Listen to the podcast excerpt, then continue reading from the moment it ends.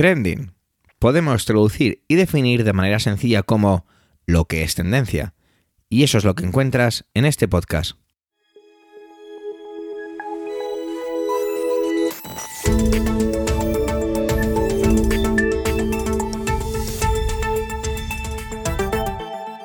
Este es el capítulo 285, 285 del 15 del mes de febrero de 2024 y cuenta con las intervenciones de Pedro Sánchez, Manuel Castaño, Antonio Rentero, Ernesto Acosta y Eduardo Norman. Un servidor, Javier Soler, hace exclusivamente hoy de presentador.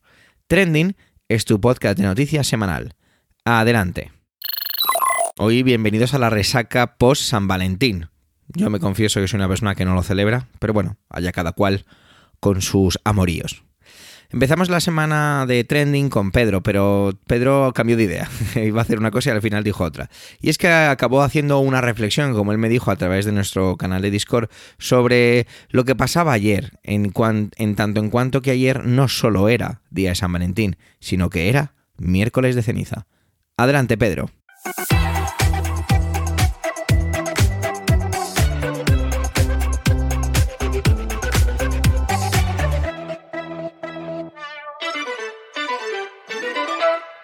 Muchas gracias, Javier. Saludos, equipo trending, y buenos días, querida audiencia.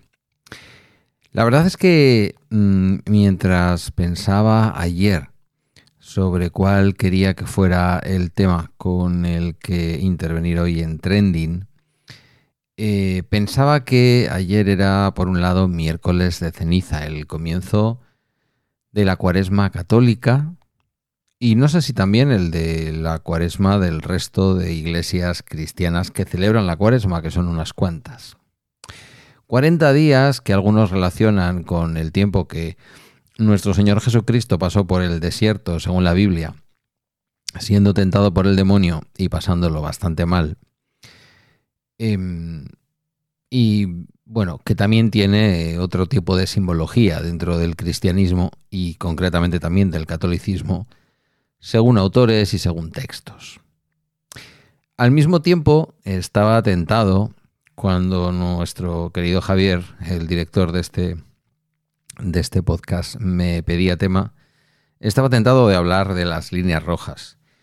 Y finalmente opté, he optado por una mezcla de ambas cosas.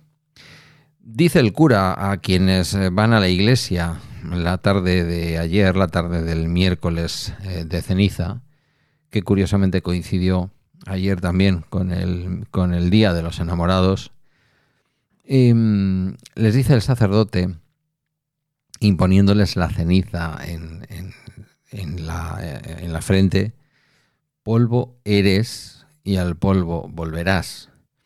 Es eh, algo así como aquel eh, romano que iba delante del César y le iba recordando después de sus éxitos en los campos de batalla en los que volvía triunfante, eh, habiendo pasado por eh, hierro y fuego a los pueblos de Europa y de otras partes del mundo a los que el imperio romano estaba subyugando en los campos de batalla aquel, eh, aquel trabajador del emperador, aquel trabajador del César, le recordaba, eres mortal, acuérdate de que eres mortal. Mm, e, esa, esa relación entre esa figura mítica que va delante del emperador recordándole que es mortal para que no se le suban los humos y para hacerle ver que cualquier día la racha se puede acabar Em, con el miércoles de ceniza, católico, al menos católico, ese tiempo en el cual tenemos que reflexionar sobre nuestra propia existencia y hacia dónde queremos llevar nuestra vida y que, en fin, todo esto es muy frágil y puede ser para un rato.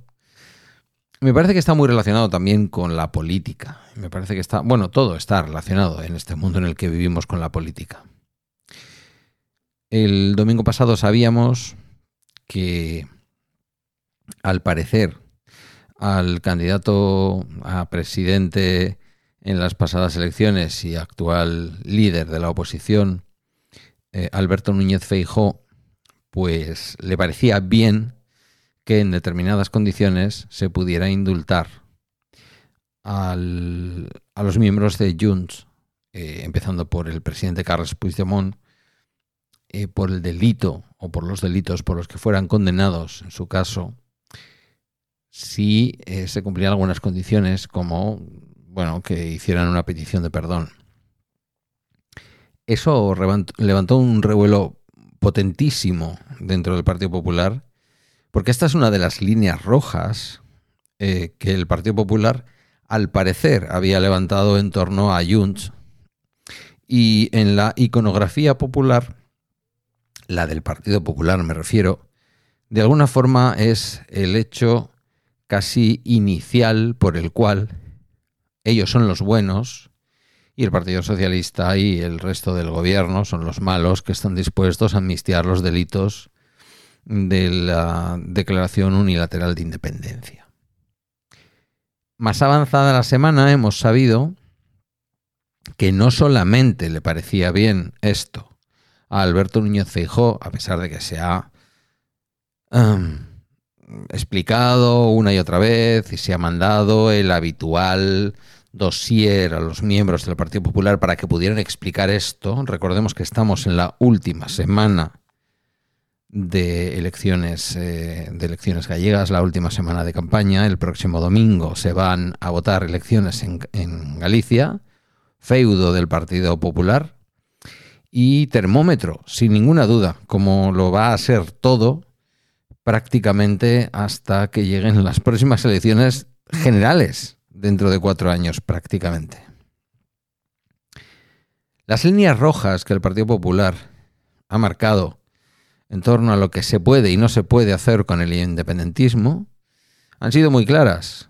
Y la verdad es que estaban dejando en muy mal lugar, como ya he comentado aquí, a un gobierno de Sánchez que no sabe de qué manera eh, legislar en torno a la amnistía que pide Junts, que pidió Junts para poder investir presidente a Pedro Sánchez.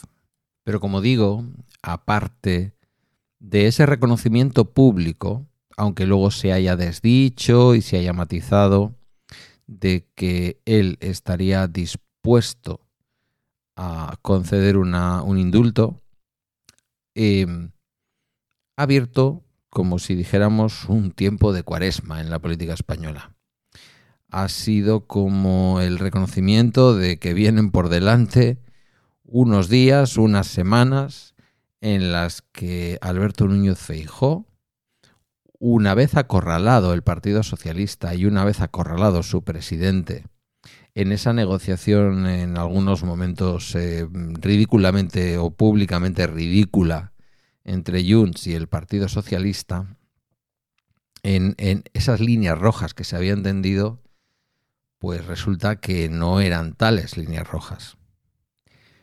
Como decía, avanzada la semana se supo que no solamente estaba disponible públicamente Núñez Feijó para poder negociar una, eh, un indulto del, Carles Puigdemont y sus, eh, y sus compañeros y compañeras, sino que incluso eh, durante el mes de agosto, cuando al Partido Popular se le vio más seguro de que a pesar de lo que todos los españoles estábamos viendo, no iba a conseguir formar gobierno, estuvo negociando con Junts, una cosa que más o menos era pública, pero estuvo ofreciéndole a Junts una amnistía. Esto es algo que se habló entre Junts y Alberto Núñez Feijo. Es algo que Carles Puigdemont estaba, al parecer, dispuesto, como dice él, a tirar de la manta y a contar lo que de verdad se había hablado en aquellas conversaciones entre el Partido Popular y Junts, y claro, ahora el señor Bolaños, ministro de la presidencia, o de lo que sea que es ahora ministro, el señor Félix Bolaños, em, le reprocha al Partido Popular sobre esa línea roja que solo estaba pintada en el imaginario colectivo y a través de la prensa, más o menos adicta a la oposición conservadora, como algo que jamás haría el Partido Popular y que sin embargo estaba haciendo y de manera bastante ridícula el Partido Socialista.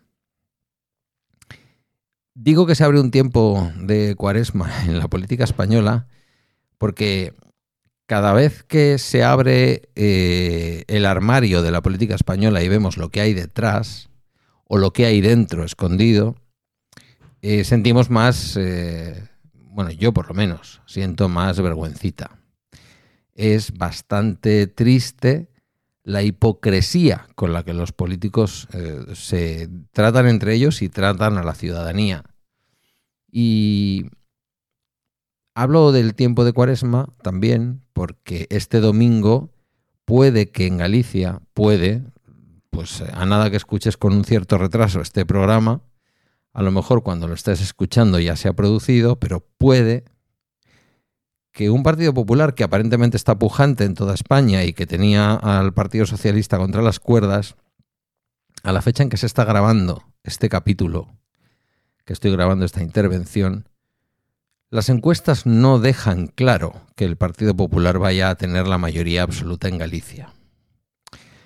De ser así, se volvería a iniciar este discurso recurrente, que esto es como terrible porque es, vuelve una y otra vez, de la fuerza más votada.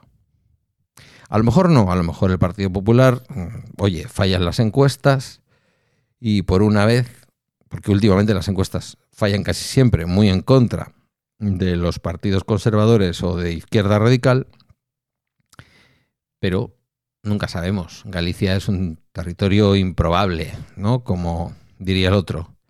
Es un territorio en el que debe ser especialmente difícil hacer encuestas si hacemos caso de esos mitos a veces un poco en chanza que se hacen de los gallegos, ¿no? Que se dice aquello de no sabes si sube o si baja, no sabes si va o si viene.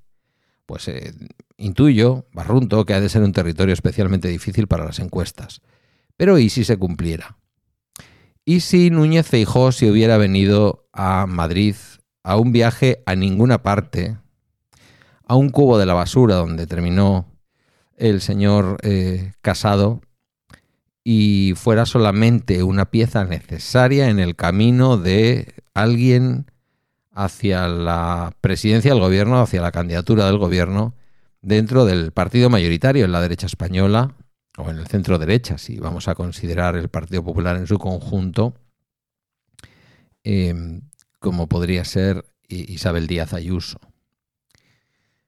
Veremos porque a lo mejor el tiempo de ceniza, el tiempo de cuaresma, el tiempo de rigor, de colores morados y de tristeza, que se pueda abrir tras las elecciones gallegas y más después de haber conocido que lo que se pide para los demás, que es que no negocien jamás una amnistía para los delitos, supuestos delitos de la independencia unilateral en Cataluña, es solamente una imposición hacia los demás y es algo que alguien estaba dispuesto a hacer para conseguir el poder, igual que alguien estuvo dispuesto a hacer después para conseguir el poder.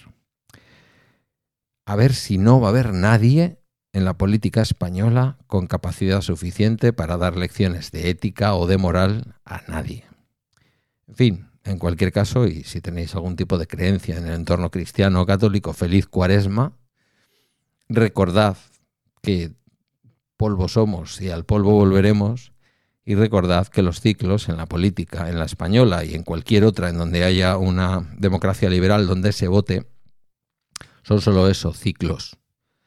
Ciclos en donde renacer, florecer, eh, ponerse mustio morir y dejar que otros florezcan, renazcan y gobiernen. Hasta un próximo capítulo, hasta una próxima intervención. Os dejo con el resto del equipo Trending. Muchas gracias por vuestra escucha. Ya he dicho en muchas ocasiones que me encanta cuando ocurren este tipo de cosas. El martes era el día de la radio, y tanto Manuel como Antonio nos hablan de él. Como os podéis imaginar, Manuel irá por un lado y Antonio por otro. Manuel irá por una parte más de la celebración en cuanto a lo que tiene que ver con el día en sí, y Antonio nos trae un par de pelis que hablan o que tienen en su haber el tema de la radio. Así que lo que voy a hacer es como hago habitualmente en este tipo de cosas. Doy paso a los dos y simplemente pongo en medio la cortinilla que separa ambas intervenciones. Muchas gracias compañeros. Adelante Manuel, adelante Antonio.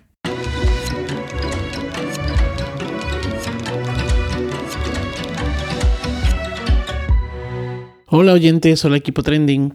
Eh, hace mucho que no dedico una de mis intervenciones en trending a uno de esos días de y, he pensado que hoy lo voy a hacer, eh, voy a dedicar esta intervención al Día de la Radio. Y es que el pasado día 13 de febrero celebramos el Día de la Radio.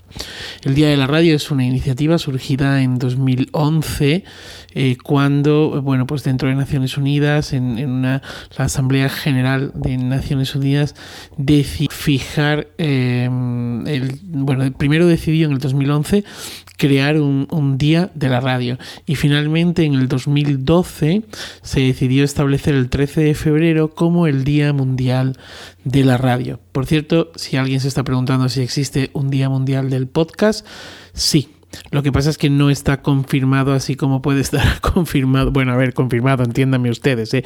Confirmado como están confirmados o como están confirmados. Eh, sí, bueno, todos aquellos que están detrás de los cuales se encuentra eh, la ONU, la UNESCO, eh, etcétera, etcétera, que son bastantes de estos, de estos días.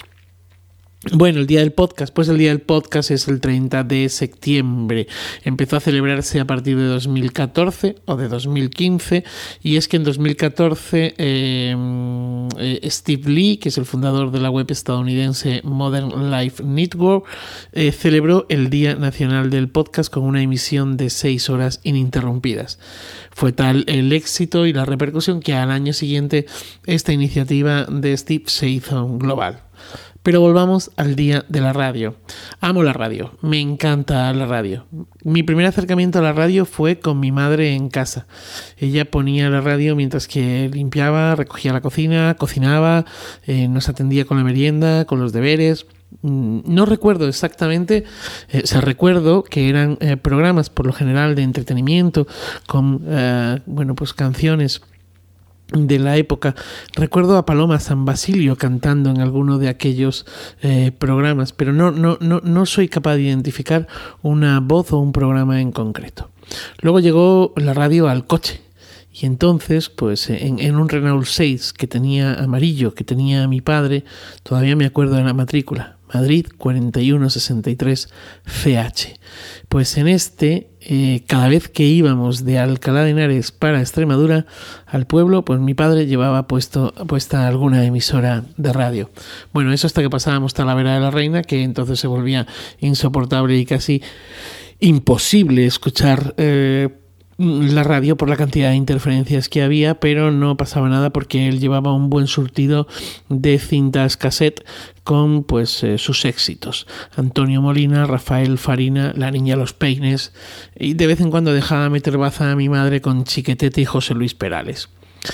Creo, creo que mi primer recuerdo de escuchar la radio por iniciativa propia, porque yo así lo he decidido, eh, y no escuchar la radio que me han puesto otros, fue ya a finales de la EGB, si soy un poquito mayor, o eh, en el instituto. Concretamente, a mí me abrieron las puertas de la radio eh, pues Juan Luis Cano y, Guillermo Fesser.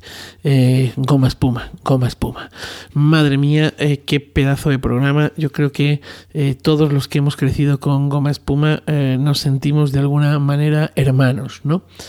Bueno, creo que después, después, en esa otra vida mmm, de la que ya he hablado algún momento, en el que en la que me gustaba el fútbol, eh, me convertí en un fiel oyente del larguero por las noches. Creo que esto más o menos vino uh, después de Goma Espuma y más o menos en la época universitaria. Bueno, utilizaba siempre la radio escuchando estos programas deportivos, bueno, deportivos por llamarlo de alguna manera, porque era más futbolero eh, que otra cosa, escuchándolo bajo la almohada, colocaba el transistor y me quedaba dormido. Eh, y allí es donde descubrí, por ejemplo, la maravillosa voz de Pepe Domingo Castaño. Por cierto, ya que hablo de transistor, eh, yo soy de los que todavía utilizan transistor. Tengo la radio en el móvil, tengo la radio en el coche, tengo la radio en un equipo de sonido, pero tengo un transistor, un transistor Sony que me acompaña desde hace más de 20 años con sus dos pilas. Creo que son las únicas pilas que compro actualmente para algún, para algún aparato eh, en mi casa. Mm, lleva dos pilas, eh, doble A o sea que son de las, bueno, no son de las gordas gordas, pero casi. Y, mm, y bueno, la tapa de las pilas ha llegado ya a un estado de, de decrepitud en el que de, está súper ajada, de manera que ya no cierra. Así que eh, ahora tengo que, eh, cada vez que cambio las pilas, pues tengo que quitar un, unos trozos de celo que pego concienzudamente para que quede la tapa haciendo presión a las pilas y los contactos pertinentes. ¿Qué le vamos a hacer? Es que me encanta, me encanta el transistor, me encanta poder moverme con el transistor por la casa. Sí, ya sé que esto se podría hacer perfectamente desde el móvil y con un con un altavoz inalámbrico. Pero bueno, yo sigo manteniéndome ahí en esa, eh, bueno, pues en ese en, en, tradición o en ese momento boomer total. Eh, como digo, amo la radio, me encanta la radio, creo que son muchos, muchísimos los momentos vividos con la radio al lado. Viajes, atascos, salas de espera, horas al volante. Recuerdo aquellos tours de Francia escuchados eh, desde el coche o desde donde me encontrase. Es más, incluso en ocasiones escuchaba a los comentaristas de la cadena SER, que era la que, eh, en la que escuchaba el Tour de Francia, eh, y apagaba el sonido del televisor. Voces inolvidables que me han acompañado, que nos han acompañado, como Iñaki Gabilondo, Luis del Olmo, Pepe Domingo Castaño, el que he citado anteriormente, Gemma Nierga, Julia Otero, Ángel Carmona, Elvira Lindo y su Manolito Gafotas, el señor Casamayo, solo por citar algunos. Creo que este amor por la radio es lo que hace que me mantenga todos los martes al cerrando con Carmen, con mi socia de, de Legolas, eh, cerramos todos los martes el hoy por hoy en Ares mmm, con un cuento. Eh, llevamos así una infinidad de años, ya hemos perdido la cuenta de cuántos cuentos hemos contado. La radio eh, forma parte de mi vida y me imagino que formará también parte de las uh, suyas. Decía aquella canción de los Buggles, ¿no? Creo que eran los Buggles los que decían aquello de que eh, el vídeo mató a la eh, radio Star. Pues no, el vídeo no vino para matar y no sé si el podcast eh, lo va a hacer. Yo creo que no. Yo creo que a la radio le queda una larga, larguísima vida. De hecho, se cumplen 100 años de la primera emisión de Radio Barcelona, que fue la primera radio con licencia eh, nacional. Y también se cumplen 90 años en este 2024 de la llegada de la radio precisamente a Alcalá de Henares. La radio entretiene, divierte, eh, informa, acompaña, espanta el miedo y por encima de todo eso yo creo que nos hace sentir pues que formamos parte de algo, de algo mucho más grande. Feliz día y feliz vida. Saludos, soy Antonio Rentero y esta semana en Trending quiero hablaros de la radio, porque esta semana se ha celebrado el Día de la Radio y hay que ver ahora que estamos aquí en el mundo del podcast, cuánto le debemos en el podcast a la radio, porque no deja de ser trasladar la palabra desde el emisor al receptor, pero en este caso ya olvidándonos de lo que le daba su nombre precisamente, las ondas de radio, aunque en algunas ocasiones sí que es verdad que incluso en esto seguimos evolucionando sobre el mismo soporte, porque al final cambiamos la frecuencia modulada por el Wi-Fi o el 5G o el 4G o el 3G. En cualquier caso, seguimos haciendo uso del espectro radioeléctrico porque a eso es a lo que se refiere esa denominación. Y esto en el cine, que al final es el negociado que me ocupa, tiene dos películas que considero esenciales para los amantes del buen cine y también de las buenas historias relacionadas con la radio. Una de ellas española, 1955, José Luis Sáenz de Heredia dirige Historias de la Radio y otra de ellas estadounidense, 1987, Woody Allen dirige Radio Days o Días de Radio. En el caso de la película española, con eh, intérpretes memorabilísimos como Francisco Raval, Margarita Andrei, Tony Leblanc, José Luis Ozores, Pepe Isbert, el mítico Pepe Isbert, y eh, Juanjo Menéndez, en fin, un plantel estupendo con el telón de fondo de los concursos radiofónicos, los locutores, el cómo se hacía la radio a mediados de los años 50 en España y todas esas historias que a través de las ondas iban llegando a cada rincón y con las esperanzas de algunos de los personajes que transitan por aquí. En el caso de Días de Radio, aunque también es este medio el protagonista de fondo, esta película en la que tenemos eh, a Mia Farrow, a Diane West, a Seth Green interpretando un divertidísimo trasunto juvenil de Woody Allen. Está ambientada en los años 40. Vamos a una etapa en la que Woody Allen era muy pequeño y esos son sus recuerdos los que transitan a través de esta película hacia el espectador. Y con, bueno, nombres míticos de la cinematografía del propio Woody Allen como Danny Aiello o Diane Keaton. En este caso, lo que tenemos es esa época dorada en la que la radio era el epicentro en torno al que giraba casi la totalidad de la vida en los domicilios. Las noticias, la música, los seriales, el entretenimiento, la información, la diversión, todo llegaba mediante estas frecuencias de radio.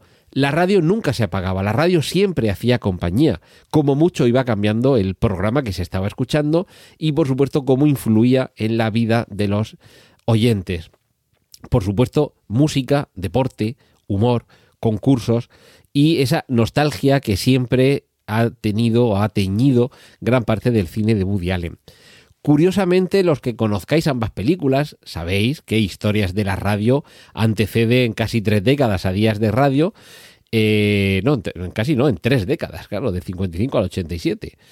En algo más de tres décadas. Y hay una secuencia muy concreta de Días de Radio que parece imposible que Woody Allen no hubiera visto o no conociera lo que sucedía en historias de la radio, precisamente cuando alguien que estaba robando contestaba el teléfono y al otro lado del hilo telefónico lo que se escuchaba era en directo un concurso en la radio esa secuencia que se nos cuenta en historias de la radio y que también se nos cuenta en días de radio, constituye uno de los nexos entre estas dos películas que en cualquier caso nos trasladan o bien a mediados de los años 50, o bien a los años 40, bien a la España franquista, bien a, la, eh, a los Estados Unidos en pleno corazón de la Segunda Guerra Mundial dos etapas en las que estaba en construcción todavía el país que se llegaría a vivir con el paso de las décadas. Dos miradas nostálgicas, muy nostálgicas en el caso de Días de Radio, porque estrenada en el 87, se ambientaba su historia en los años 40, y casi documental en el caso de Historias de la Radio, puesto que José Luis Sáenz de Heredia estrenaba la película en el año 55 y la ambientación era contemporánea. En cualquier caso, vistas ahora ambas, lo que permiten es aproximarse a la relevancia que tuvo la radio en dos momentos tan concretos, en dos países tan distantes. Y la pregunta que dejo en el aire es, ¿dentro de unas décadas tendremos películas similares sobre los podcasts que hoy escuchamos? No lo sé, pero en cualquier caso nos toca a nosotros, a los que intervenimos en los podcasts, crear esa historia para el futuro. Esto era lo que quería compartir esta semana con vosotros. Feliz día de la radio. Y ahora os dejo con los contenidos del resto de mis compañeros aquí en Trending. Un saludo de Antonio Rentero. Esto me ha hecho mucha gracia porque justo lo hablaba el otro día con mi mujer a raíz de, de la Super Bowl. Y es que Ernesto, desde Estados Unidos, nos trae que el Partido Republicano MAGA está intentando hacer creer que hay una teoría acerca de que Taylor Swift es un activo del gobierno de Biden y que, bueno, pues que están ahí ese tipo de cositas. Es muy, muy... Bueno, no sé si divertido, pero desde luego curioso es. Así que eh, vamos a ver qué, qué nos quiere contar acerca de todo esto el bueno de nuestro compañero. Adelante, Ernesto.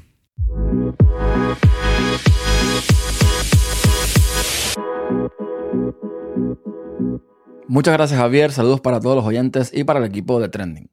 Posiblemente en Estados Unidos hoy, ahora mismo, no hay un artista más popular en la industria de la música que Taylor Swift. Detrás de ella hay un montón de Swifties, que estos son estos fanáticos que adoran su música y se divierten tratando de encontrar en las letras de sus canciones pistas, mensajes ocultos y todo relacionado a su vida personal, a sus relaciones, muy al estilo de lo que pasó hace un tiempo con Britney Spears, cuando tenía aquella etapa de, estar encerrada por su padre y todo lo demás. Taylor fue galardonada como persona del año 2023. Además, Ha aparecido en listas como la Rolling Stones, como la, eh, dentro de las, digamos, 100 personas o, los 100 escritores mm, o compositores, en este caso, más grandes de todos los tiempos. Estuvo también dentro de la lista de Billboard como una de las artistas más grandes de todos los tiempos y estuvo también en la lista de Forbes como una de las 100 mujeres más poderosas, me imagino que del mundo, evidentemente. Ha ganado hasta el momento 14 premios Grammy, incluyendo el premio del álbum del año. Ha recibido premios de los Emmys, tiene 40 premios de American Music Award, tiene 40 premios de Billboard Music Awards y tiene 23 premios de MTV, o sea, música de video en TV, que bueno, eh, termina siendo ella la mujer más transmitida en Spotify y Apple Music, con un gran número de seguidores en las redes sociales. Taylor Swift tiene alrededor de 24.3 millones de usuarios en TikTok, con más de 211.9 millones de me gustas. En, bueno, me imagino que hoy sean más. Así que bueno, casi nada. También es filántropa, por supuesto, y defensora de los derechos de los artistas y el empoderamiento de las mujeres. Y aquí es donde se empieza a torcer todo para el Partido MAGA republicano.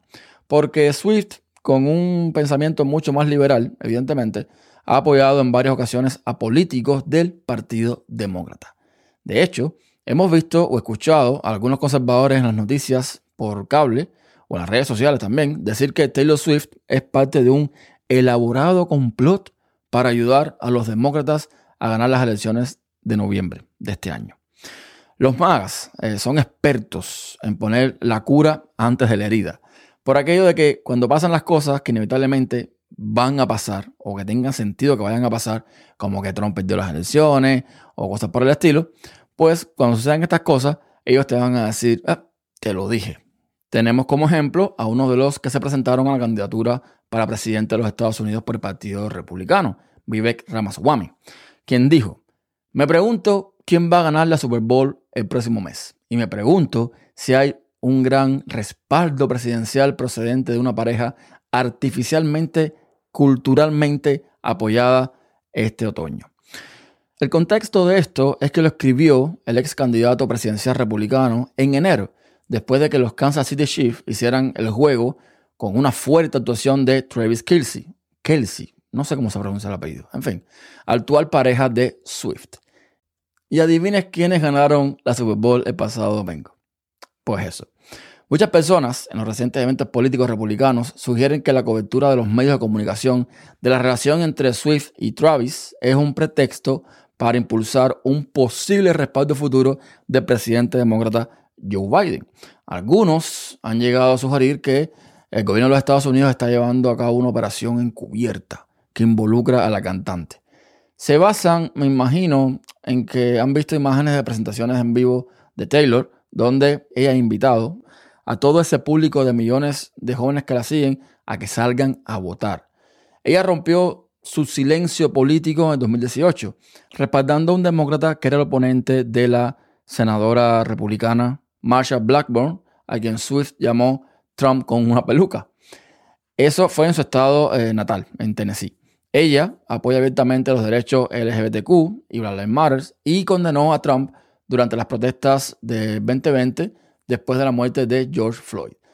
En octubre de 2020, Swift reveló a través de Twitter, ahora X, que votaría por Biden para presidente en las elecciones generales de Estados Unidos. Y en ese momento la cantante y compositora también expresó su oposición abierta a Trump, incluyendo eh, o, incluidos sus comentarios sobre los manifestantes de Black Lives Matter en Minnesota y su manejo de la financiación del servicio postal de los Estados Unidos. El cambio que más necesitamos es elegir un presidente que reconozca que las personas de color merecen sentirse seguras y representadas, que las mujeres merecen el derecho a elegir lo que sucede con sus cuerpos y que la comunidad LGTBQ merece ser reconocida e incluida, le dijo ella a una revista, Big Magazine. Dijo además que todo el mundo merece un gobierno que se tome en serio los riesgos para la salud mundial y ponga la vida de su gente en primer lugar. La única forma en que podemos comenzar a mejorar las cosas es elegir a líderes que estén dispuestos a enfrentar estos problemas y encontrar formas de resolverlo. Después de todo esto, pues se han unido los planetas y evidentemente el candidato republicano, el que va ganando de momento para la presidencia, Donald Trump, no podía quedarse callado. Él, que se ve en desventaja ante esta situación, ya ha soltado sus perlitas en True Social y bueno, haciendo como siempre, o haciendo uso como siempre de su intento de chantaje emocional, escribió, firmé y fui responsable de la ley de modernización de la música para Taylor Swift y todos los demás artistas musicales. Joe Biden no hizo nada por Taylor y nunca lo hará. No hay manera de que ella pueda respaldar al corrupto Joe Biden, el peor y más corrupto presidente de la historia de nuestro país, y ser desleal al hombre que hizo tan, hacer tanto dinero. O sea, yo leo a este señor y de verdad que yo estoy viendo como un niño chiquito cuando le quitan el caramelo con esa, en fin, esa forma de escribir que tiene que es tan peculiar.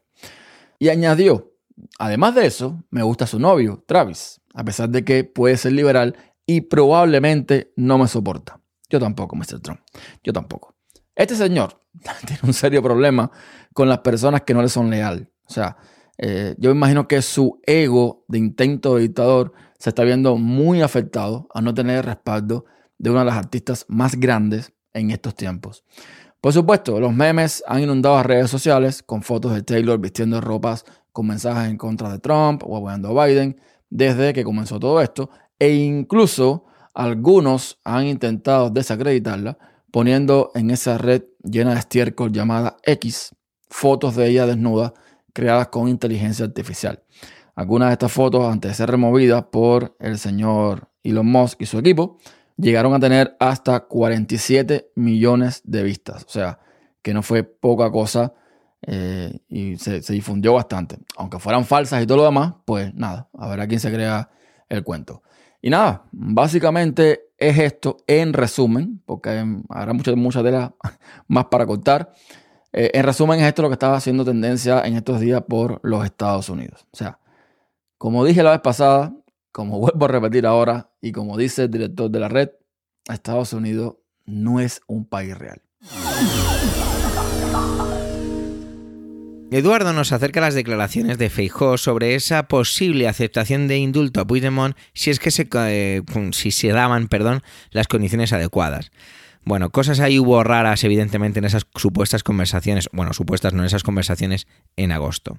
Pero hace algo muy interesante, y es algo que lo que yo pensaba el otro día, o que yo recogía el otro día hablando de la tractorada, y tiene que ver con que todo esto de la amnistía quizá nos hace olvidar problemas pues más acuciantes, más cercanos, o desde luego de relativa mayor importancia. Os dejo con su, intervención. Adelante, Eduardo.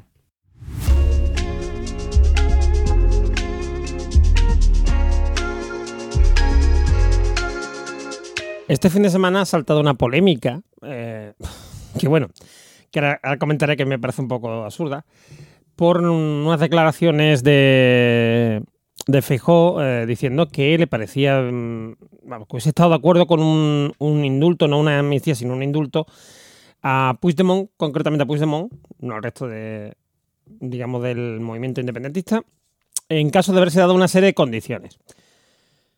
¿Por qué digo que me parece una polémica un poco absurda? Porque evidentemente, si el PP se reunió con Puigdemont y según se ha sabido también, se reunió con ERC, era para algo. Quiero decir, no se van a reunir para decirle, mire usted, nosotros no queremos nada con ustedes, no tenemos nada que hablar, mm, se acabó lo que se daba. para eso no te reúnes, para eso es como mucho mandar un WhatsApp, ¿no? o un email, ¿no? Si te quieres poner más serio. Pero no, no se reúne uno ni en Bruselas ni en ningún sitio para para esto, ¿no? Entonces, evidentemente, el PP está de acuerdo en al menos transigir en algo. Lo que me hace gracia de, esto, de esta situación eh, es que yo puedo entender que gente de otros partidos, como Vox, o como el PSOE, o como tal, se, sorprendan de, de, que el PP hiciera estos movimientos. Lo puedo entender, o sea, hasta cierto punto, porque aunque no sea sorprendente, ¿vale? Pero sí decir, no, hay que ver con toda la que están liando, decir esto, en caso, por ejemplo, del PSOE, ¿no? O en el caso de Vox, decir, nosotros, mm, como lo han dicho, de hecho, lo ha dicho Santiago Pascal, nosotros en ningún caso hubiésemos transigido, mm, hubiésemos aceptado eh, ser parte de un gobierno mm, que hubiese realizado este tipo de acuerdos con, los independentistas. Vale. Pero es que lo que me hace gracia es que el propio PP. dentro del propio PP hay gente que se, ha, que se ha escandalizado por esto, que le ha sorprendido. Vamos a ver. Seamos serios.